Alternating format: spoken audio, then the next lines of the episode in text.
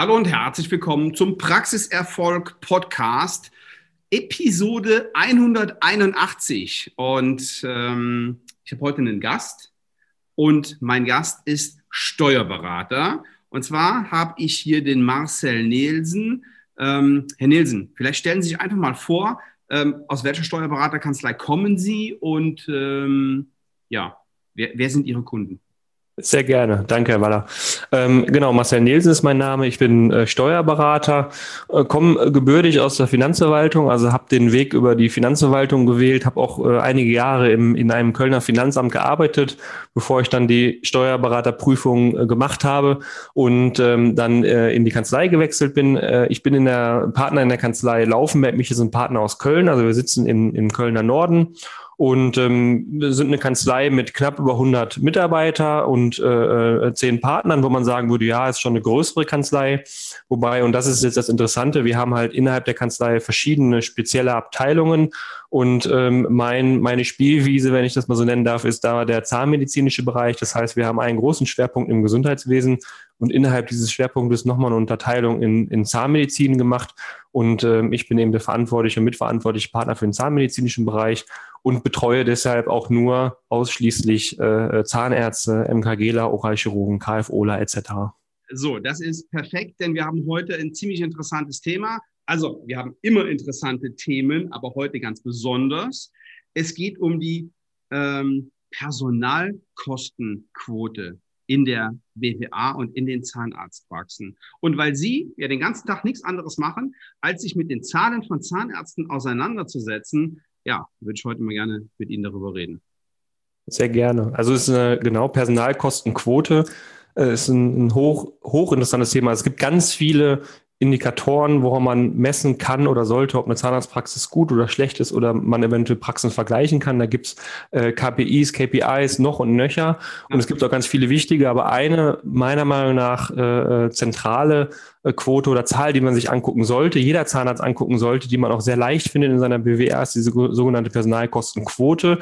Was bedeutet das? Vereinfacht ausgedrückt bedeutet das, wie ist das Verhältnis zwischen Personalkosten und Umsatz? Ja, das ist jetzt leicht gesagt, da muss man vielleicht noch mal einmal kurz definieren, was heißt denn jetzt eigentlich Personalkosten und was heißt Umsatz? Wenn ja. wir von Umsatz sprechen, dann reden wir gleich von dem Gesamtumsatz der Praxis, also inklusive äh, äh, Laborumsatz, der vereinnahmt wird. Das ist unsere 100 sozusagen. Und die Personalkosten sind alle Kosten inklusive Arbeitgeberanteile, die man eben äh, äh zur Sozialversicherung dazu zahlen muss. Das ist dann unsere, unsere Personalkosten. Und wenn ich Personalkosten durch Umsatz rechne, dann habe ich einen Prozentsatz. Das ist die Personalkostenquote. So, Personalkosten durch Umsatz mal 100, ne? Genau. So. Und Personalkosten ist klar, die kann ich mir in der BWA noch relativ leicht raussuchen. Da habe ich eine Zeile, da steht Personal und da stehen die Personalkosten drin. Idealerweise ist da natürlich alles drin. So, aber warum zähle ich denn zum Umsatz den Gesamtumsatz, obwohl der Umsatz vom Labor, der Außenumsatz ja nur durchlaufender Posten ist? Mich interessiert doch eigentlich nur der Honorarumsatz. Ja, das ist vollkommen richtig. Und äh, wir können das Spiel auch genauso gut mit dem Honorarumsatz machen. Ist letztendlich vollkommen, also vollkommen egal ist, ein bisschen kritisch. Also kann man so nicht sagen. Es ist aber in der Weise egal, man muss sich nur auf einen Nenner einigen. Äh, und äh, wir und das KZBV Statistikjahrbuch, es gibt da ein Jahrbuch von der KZBV, das wird jedes Jahr rausgebracht. Da findet man die Kostenstrukturen von der Zahnarztpraxis und die beziehen sich in diesem Verhältnis auch auf den Gesamtumsatz. Und deswegen haben wir die Zahl auch genommen. Ich könnte genauso gut sagen, ich nehme das Honorar und das ist eben meine 100 Prozent und dann setze ich das ins Verhältnis. Ja, das ist, ich muss nur gucken, dass ich immer die gleichen vergleiche. Wenn ich meine, meine 100 Zahnarztpraxis Praxen nehme, dann muss ich halt bei allen den gleichen Maßstab nehmen. Und wenn ich dann eben den Gesamtumsatz nehme und die Personalkosten, dann ist es okay, solange ich mich in der gleichen Ebene bewege. Ich habe genauso, kenne ich Berater und Netzwerkpartner, die schauen sich das, den Honorarumsatz an und setzen das ins Verhältnis. Dann ist die Quote halt in der Regel ein bisschen höher, die Personalkostenquote, weil der, der vereinnahmte Honorarumsatz ist in der Regel geringer als der Gesamtumsatz. Und dann ist vollkommen in Ordnung. Dann rede ich halt von anderen Zahlen, aber dann muss ich halt die vergleichen. Deswegen ist das, das ist grundsätzlich erstmal gleich. Ja. Gut, das spielt ja dann in dem Moment auch keine Rolle. Okay, so. Und wie ist die so im Schnitt bei den Zahlen? Also, wenn ich jetzt ins KZBV-Statistik-Jahrbuch gucken würde, dann würde ich da eine Zahl finden, die bewegt sich um die 27 Prozent. Also 27 Prozent gemessen an dem Gesamtumsatz inklusive MATLAB. Bedeutet, ja, anders ausgedrückt, ich, ja, bitte. Ich ganz kurz dazwischen gehen. Wenn wir jetzt bei den bei den 27 Prozent bleiben. Da sind die Personalkosten drin. Da ist aber natürlich nicht die Entnahme des Zahnarztes drin. Ne? Nein, nein, nein, nein, genau. Also die Entnahme des, das ist, ist, eine, ist eine gute Frage, ja, richtig. Also die, die Entnahme des Zahnarztes ist da nicht drin, die ist ja auch gar nicht gewinnwirksam gebucht, sondern die ist als Entnahme gebucht. Das sind sonstige Konten, die man dann findet. Ähm, äh, das ist vielleicht ein schöner Aufhänger, vielleicht für, für den nächsten Podcast, den wir mal machen können, zum Thema, woran erkenne ich eigentlich die Qualität einer BWA, ja, ähm, weil das, das Gehalt, die Entnahme des Zahnarztes, das hat nichts in den Personalkosten zu suchen. Ähm, es sei denn, ich bin jetzt eine GmbH, aber da wollen wir jetzt, glaube ich, genau. nicht reingehen in die Schiene, ne? weil dann dann zahle ich mir eventuell sogar wirklich ein Gehalt, weil ich vielleicht wirklich angestellt bin. Ähm, und dann finde ich mich auch wieder in den Personalkosten. Das, das habe ich jetzt gerade mal nicht unterstellt, wenn Sie darauf hinaus wollen. Nee, ich will auf was anderes hinaus.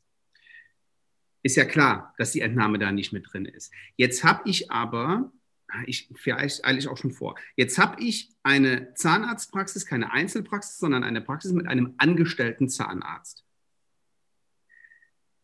Jetzt ist der aber in den Personalkosten mit drin, obwohl der aktiv Umsatz generiert. Mhm, ja, sehr schön. Jetzt gehen wir schon in die Tiefe der, der, der Höhe der Personalkostenquote. Jetzt greifen wir da schon fast so ein bisschen vor. Okay, dann lass ich genau dann, dann, dann, stellen wir es mal hinten an. Sie erzählen einfach mal weiter, okay? ja, super. Ähm, also genau, wir waren bei dem Verhältnis zwischen Personalkosten und Gesamtumsatz und haben festgestellt, nein, der, der, der Inhaber selber ist in den Personalkosten erstmal nicht drin. Wenn ich jetzt ins KZBV Statistikjahrbuch äh, gucke, dann finde ich da eine Zahl von ungefähr 27 Prozent. Das heißt, für jeden Euro Umsatz, den ich mache, Gesamtumsatz gebe ich 27 Cent für Personal aus. Das ist äh, vereinfacht ausgedrückt, was ich da mache. Jeden Euro, die ich bekomme, davon gebe ich direkt 27 Cent weiter an mein Personal. So. Mhm. Das ist jetzt erstmal eine Durchschnitts, Durchschnittswert. Ja, das sind über alle Praxen, die bei der, der jährlichen Umfrage mitmachen. An der Stelle vielleicht eine kleine Motivation für alle Praxen, die das jetzt gerade hören. Ich, äh, ich kann nur empfehlen, auch wirklich mitzumachen bei dieser statistischen Datenerhebung. Äh, da kommt einmal im Jahr die Abfrage von ZEP, also diesem Zentralinstitut für, für diese Daten. Das sollte gemacht werden, weil das ist ein wichtiges Datenerhebungsmittel, um äh, deutschlandweit eben zu sehen, wie, wie entwickeln sich die Praxen so. Und da finde ich diese 27 Prozent wieder. Jetzt äh, haben Sie gerade eine, einen Punkt schon vorweggenommen. Man darf aber nicht vergessen, oder andersrum, wenn ich jetzt, wenn der Zuhörer jetzt in seine BWA guckt und da eine Zahl wiederfindet, neben den Personalkosten, in der Regel steht direkt in der BWA daneben auch ein Prozentsatz. Ja, den findet man da. Und wenn ich jetzt reingucke als Inhaber und da finde ich jetzt auf einmal eine Zahl 32 Prozent. So, dann würde ich, wäre der erste Gedanke, oh Mist, 32 Prozent ist viel höher als 27 jetzt vom Prozentsatz her, also habe ich offensichtlich zu hohe Personalkosten. An der Stelle die allererste wichtigste Erkenntnis, nein, das ist nicht die zwangsläufige Aussage, aber ich muss gucken, was bin ich und was habe ich für eine Praxis, weil, und jetzt komme ich auf Ihren Punkt zurück, Herr Waller, wenn ich angestellte Zahnärzte beschäftige, dann sind die erwirtschaften die Umsatz, Gesamtumsatz, der oben drin ist, und dann sind die auch in meinen Personalkosten. Bei den Leistungsträgern ist es in der Regel so, so, dass sie ein überdurchschnittlich höheres Gehalt haben als jetzt nicht ärztliches Personal. Und dadurch geht in der Regel automatisch die Personalkostenquote heiß. Das heißt, ich habe ein schlechteres Verhältnis zwischen Gesamtumsatz und Personalkosten. Die kann dann gerne mal bei 30, bei 32, bei 33, bei 34 Prozent liegen, wenn ich angestellte Zahnärzte habe. Das ist aber insofern kein Problem, weil wir reden gerade nur von Prozenten. Und wenn am Ende einer BWA ein höherer Gewinn steht, und das ist ja das, warum ich eventuell letztendlich Zahnärzte auch beschäftige, kriege, dann interessiert mich natürlich nicht der reine Prozentsatz, sondern auch der Gewinn, weil am Ende lebe ich nicht von Prozenten, sondern von Gewinnen. Und wenn ich in dieses Statistikjahrbuch der KZBV gucke, dann finde ich auch aus, dass der durchschnittliche Praxisgewinn bei 165.000 Euro liegt, eine Einzelpraxis. Und wenn ich es aber schaffe, mit einer schlechteren Personalkostenquote, meinetwegen 34 Prozent, einen höheren Gewinn, meinetwegen 250.000 äh, äh, zu, zu generieren und dann abwägen muss, was möchte ich gerne, eine bessere Personalkostenquote oder einen höheren Gewinn, dann nehme ich natürlich einen höheren Gewinn. Also die erste Erkenntnis eigentlich, diese 27 Prozent, von denen man sicherlich öfter hört und auch im KZBV-Statistikjahrbuch stehen, die muss man immer vor dem Hintergrund prüfen, was bin ich für eine Praxis und wie, ja. welche Angestellten habe ich eigentlich. Ja, das ist nur eine Zahl. So, ähm, wir sind aber jetzt schon wieder einen Schritt weiter gegangen. Wenn ich mir jetzt die normale DATEV BWA ansehe, dann sehe ich die Personalzeile ähm, und dahinter eine Prozentangabe. Jetzt ist diese Prozentangabe aber oft die Prozentangabe den, der Gesamtkosten. Ne? Mhm. Also da bitte aufpassen. Wir reden da in dem Moment nicht über die Personalkostenquote. Mhm. Das wird oft, oft Wissen Sie, was ich meine? Nee. Ähm, wir haben ja den, ähm, auf, der, auf der normalen DATEV BWA im unteren Teil kommt, werden, die, werden die Kosten aufge, aufgezählt und hinter den ah. Personalkosten okay. ist eine, eine Prozentangabe. So, ah, okay. Jetzt, ähm, die ist, die ist, lass mich raten, die ist wesentlich höher als 27 Prozent. Jetzt geht der ein oder andere hin und denkt, äh, Okay, alles klar. Ja, danke für den Einschnitt. Jetzt weiß ich, worauf Sie hinaus wollen. Sie meinen jetzt wahrscheinlich das Verhältnis der Personalkosten zu den Gesamtausgaben. Ja, genau. Das heißt, wie viel Prozent machen die, die Personalkosten an den Gesamtausgaben aus?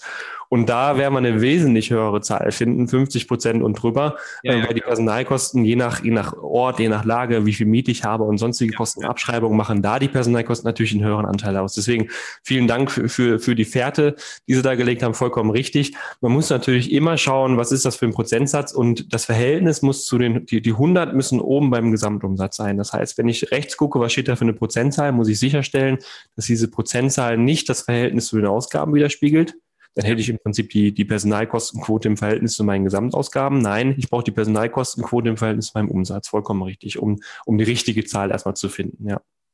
Okay, prima. So, jetzt haben wir zwei Dinge geklärt. Ähm, wir reden bei den 27 Prozent von einer Einzelpraxis. Wie gehe ich denn um in einer Praxisgemeinschaft beispielsweise? Sie Oder meinen jetzt in der, in der BAG meinen Sie jetzt, also in, in Zweier, Zweier in BAG. BAG. Hm? Mhm.